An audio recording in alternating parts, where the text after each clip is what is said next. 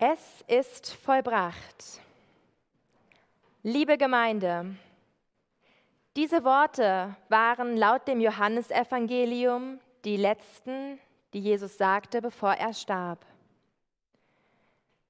Es ist vollbracht. Diese Worte haben mich schon immer fasziniert. Bei Matthäus und Markus lesen wir als letzte Worte allerdings, mein Gott, mein Gott, warum hast du mich verlassen? Das klingt gleich ganz anders. Ich kann mir vorstellen, dass Jesus in den Stunden, in denen er am Kreuz hing, viele Phasen durchstehen musste. Und das, was Matthäus und Markus hier beschreiben, klingt nach einem Jesus, der gerade seinen wirklich schlimmsten Moment erlebt und sich dabei auch noch von Gott verlassen fühlt. Auf der einen Seite kann ich das total nachvollziehen. Der Tod am Kreuz gilt als der grausamste Tod, die grausamste Strafe. Verraten und verspottet, dem Tode ausgeliefert. Wer würde sich dann nicht von Gott verlassen fühlen? Aber auf der anderen Seite ist Jesus nicht einfach irgendein Mensch. Ist nicht wie die Verbrecher neben ihm, die wegen ihrer eigenen Fehler hingerichtet werden. Jesus ist der verheißene Messias. Er ist Gottes Sohn. Und bei Matthäus heißt es, er schrie auf. Jesus erlebte eine tiefe Not, aus der es kein Entkommen gab. Eine schlimme Not, die sich sogar in seiner Sprache widerspiegelte. Wenn ihr in einer schlimmen Situation seid, in welcher Sprache sprecht ihr da? Fangt ihr an, auf Französisch, Englisch oder Hochdeutsch zu schimpfen? Oder redet ihr dann doch eher Mundart? Ich vermute, jeder verfällt in so einer Situation in seine Muttersprache. So ging es zumindest auch Jesus. Im Bibeltext lesen wir seine Worte sogar erst noch unübersetzt. Eli, Eli, Lemi Sabachthani. Eli ist das hebräische Wort für Gott. Aber dann sprach er nicht auf Hebräisch, sondern in seiner Muttersprache Aramäisch weiter. Lema Sabachthani. Warum hast du mich verlassen? Ein Ausdruck größter Not, ein Ausdruck realer Not.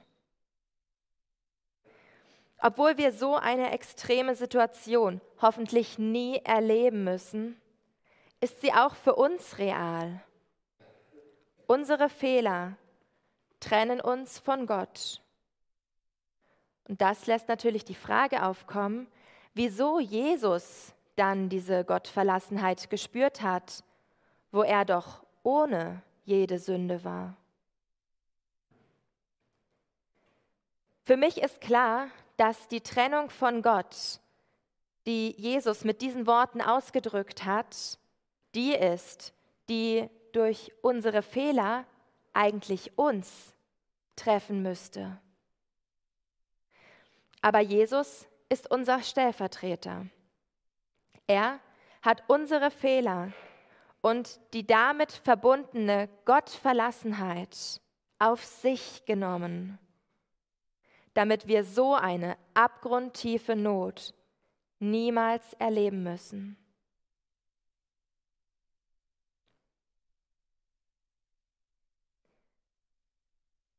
Jetzt wirken Jesu zutiefst menschliche Worte gar nicht mehr so menschlich auf mich, sondern irgendwie übermenschlich. Denn ich glaube nicht, dass ich so einen heftigen Moment der Gottverlassenheit ertragen könnte. Und jetzt sind die im Matthäus- und Markus-Evangelium überlieferten letzten Worte von Jesus auch gar kein so extremer Kontrast mehr zu jenen im Johannesevangelium. Es ist vollbracht. Dieses Vollbringen zeigt sich in allen Evangelien. Im Johannesevangelium durch diesen Satz natürlich explizit. Im Matthäus- und Markus-Evangelium durch die letzten Worte Jesu aber auch. Denn mein Gott, mein Gott, warum hast du mich verlassen? ist ein Zitat aus Psalm 22, Vers 2. Ich möchte euch gerne einige Verse dieses Psalms einmal vorlesen. Mein Gott, mein Gott, warum hast du mich verlassen? Ich schreie, aber meine Hilfe ist ferne. Mein Gott, des Tages rufe ich, doch antwortest du nicht, und des Nachts, doch finde ich keine Ruhe. Aber du bist heilig, der du thronst über den Lobgesängen Israels. Unsere Väter hofften auf dich. Und da sie hofften, halfst du ihnen heraus. Zu dir schrien sie und wurden errettet. Sie hofften auf dich und wurden nicht zu Schanden. Ich aber bin ein Wurm und kein Mensch, ein Spott der Leute und verachtet vom Volk. Alle, die mich sehen, verspotten mich, sperren das Maul auf und schütteln den Kopf. Er klage es dem Herrn, der helfe ihm heraus und rette ihn, hat er gefallen an ihm. Ich kann alle meine Gebeine zählen, sie aber schauen zu und weiden sich an mir. Sie teilen meine Kleider unter sich und werfen das Los um mein Gewand. Aber du, Herr, sei nicht ferne, meine Stärke, eile mir zu helfen. Es werden gedenken und sich zum Herrn bekehren aller Welt enden und vor ihm anbeten alle Geschlechter der Völker. Denn des Herrn ist das Reich und er herrscht unter den Völkern. Sie werden kommen und seine Gerechtigkeit predigen dem Volk, das geboren wird. Denn er hat es vollbracht.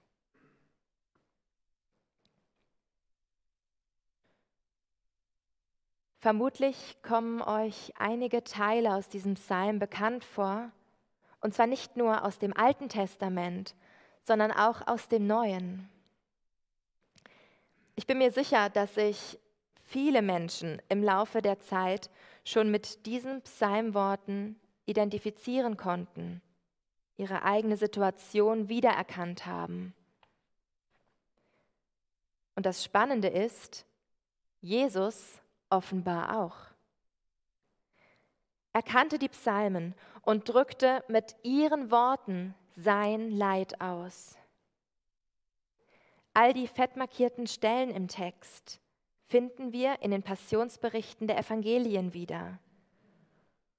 Und auch sonst kommen uns die Texte dort sehr parallel vor. Jesus wurde verspottet. Die Menschen schüttelten den Kopf, machten sich lustig, dass er als Gottes Auserwählter sich doch selbst helfen solle. Seine Kleider verteilten sie, auch per Losentscheid. In der Lesung aus dem Johannesevangelium habt ihr gehört, dass hier sogar ausdrücklich gesagt wurde, dass sich die Schrift dadurch erfüllt. Darauf bezieht sich der Schlusssatz des Psalms. Darauf beziehen sich die Worte von Jesus. Es ist vollbracht.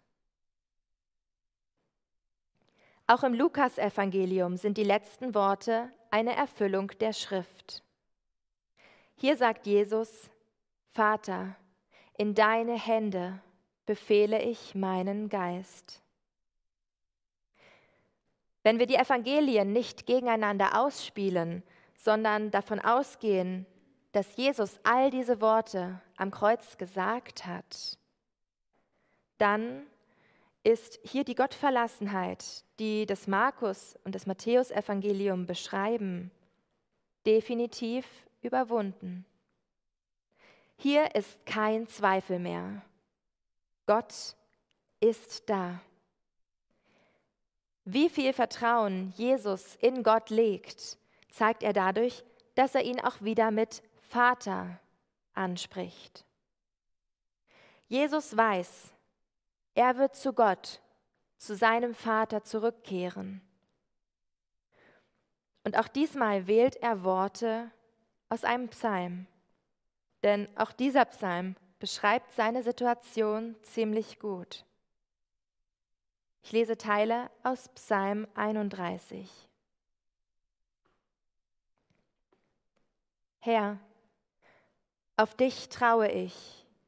Lass mich nimmermehr zu Schanden werden. Errette mich durch deine Gerechtigkeit. Neige deine Ohren zu mir. Hilf mir eilends. Sei mir ein starker Fels und eine Burg, dass du mir helfest. Denn du bist mein Fels und meine Burg. Und um deines Namens willen wolltest du mich leiten und führen. Du wolltest mich aus dem Netze ziehen, das sie mir heimlich stellten, denn du bist meine Stärke. In deine Hände befehle ich meinen Geist. Du hast mich erlöst, Herr, du treuer Gott. Ich hasse, die sich, an, die sich halten an nichtige Götzen. Ich aber vertraue auf den Herrn. Ich freue mich und bin fröhlich über deine Güte, dass du mein Elend ansiehst und kennst die Not meiner Seele. Und übergibst mich nicht den Händen, in die Hände des Feindes. Du stellst meine Füße auf weiten Raum. Herr, sei mir gnädig, denn in mir ist Angst. Denn ich höre, wie viele mich verleumden. Schrecken ist um und um. Sie halten Rat miteinander über mich und trachten danach, mir das Leben zu nehmen. Ich aber, Herr, hoffe auf dich und spreche, du bist mein Gott. Meine Zeit steht in deinen Händen. Errette mich vor der Hand meiner Feinde und vor denen, die mich verfolgen. Lass leuchten dein Antlitz über deinem Knecht. Hilf mir durch deine Güte. Ich sprach wohle meinem Zagen, ich bin vor deinen Augen verstoßen. Doch du hörtest die Stimme meines Flehens, als ich zu dir schrie. Liebet den Herrn, alle seine Heiligen. Die Gläubigen behütet der Herr und vergilt reichlich dem, der Hochmut übt. Seid getrost und unverzagt alle, die ihr des Herrn harret.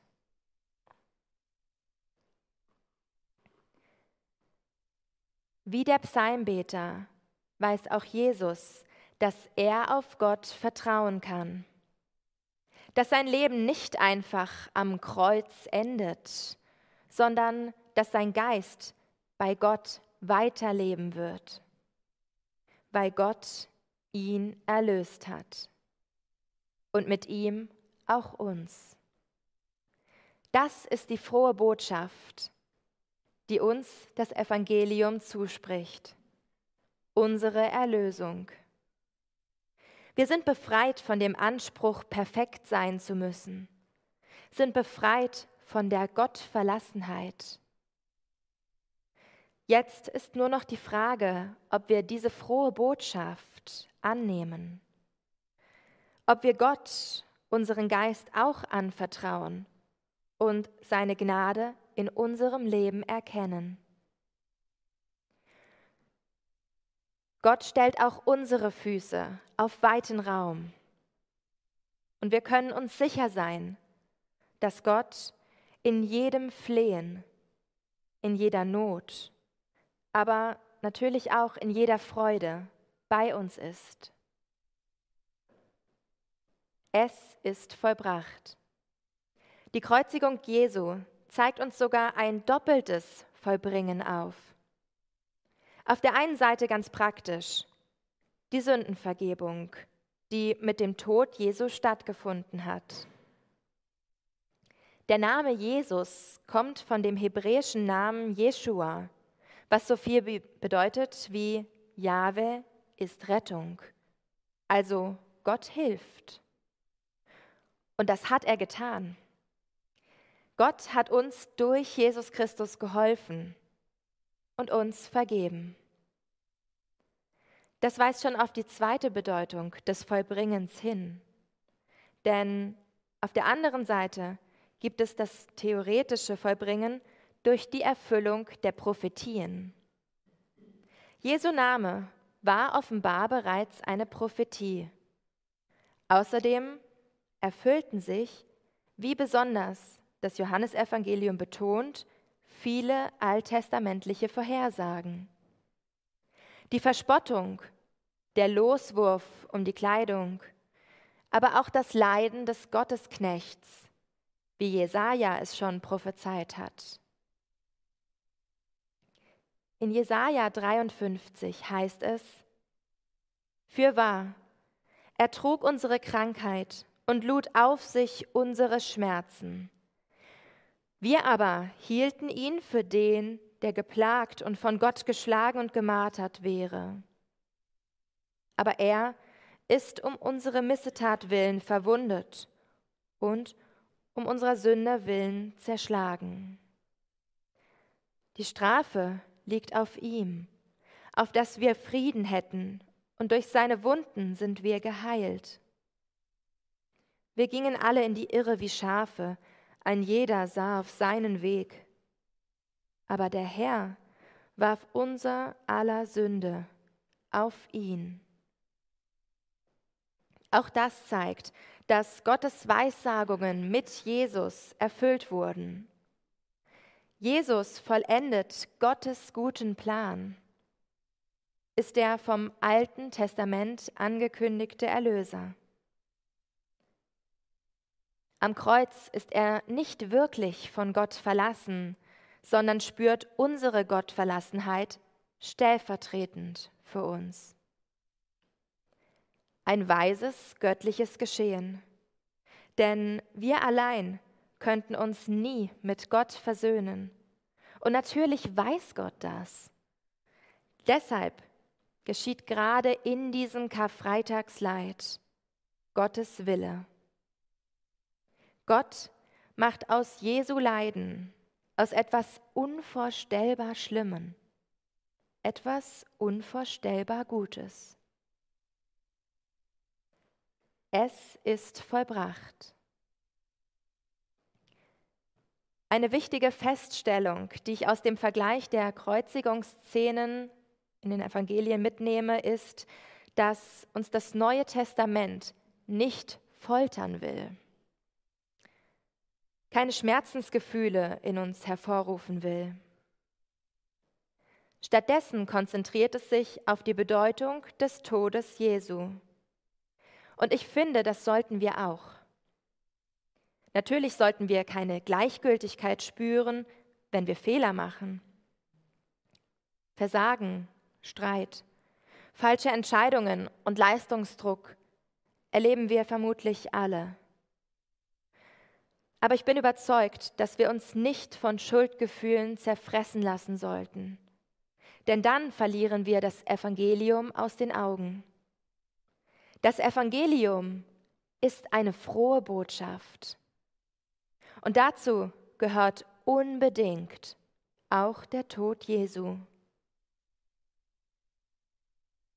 Auf meiner Studienreise, die wir vom Vikariat aus vor zwei Wochen machen durften, hat mich deshalb dieses Bild vom gekreuzigten Jesus sehr gecatcht.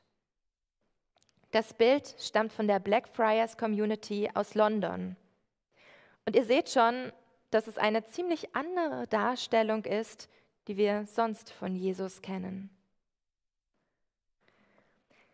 Sie wollen sich eben nicht auf Jesu Leiden am Kreuz fokussieren, wollen nicht auf einen blutüberströmten, abgemagerten und sehr weißen Jesus schauen, sondern wollen zu einem Jesus in Siegeshaltung hinaufblicken, der die Ketten des Todes, die Ketten von Sünde und Hass gesprengt hat, um uns das ewige Leben mit Gott ein Leben in Liebe zu schenken.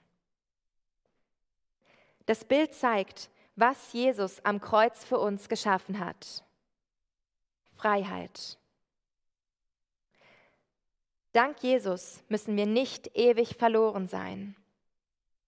Statt also unserem Blick zu sehr auf das Haupt voll Blut und Wunden, voll Schmerz und voller Hohn zu richten, ist es meiner Meinung nach mehr in Jesu Sinne, unseren Blick auf seine unendlich große Liebe zu uns zu richten und ihn dankbar staunend anzubeten, wie wir es am Anfang gesungen haben.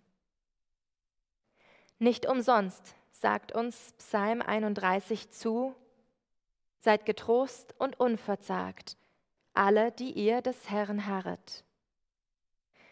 Wir können zuversichtlich sein, denn es ist vollbracht. Amen.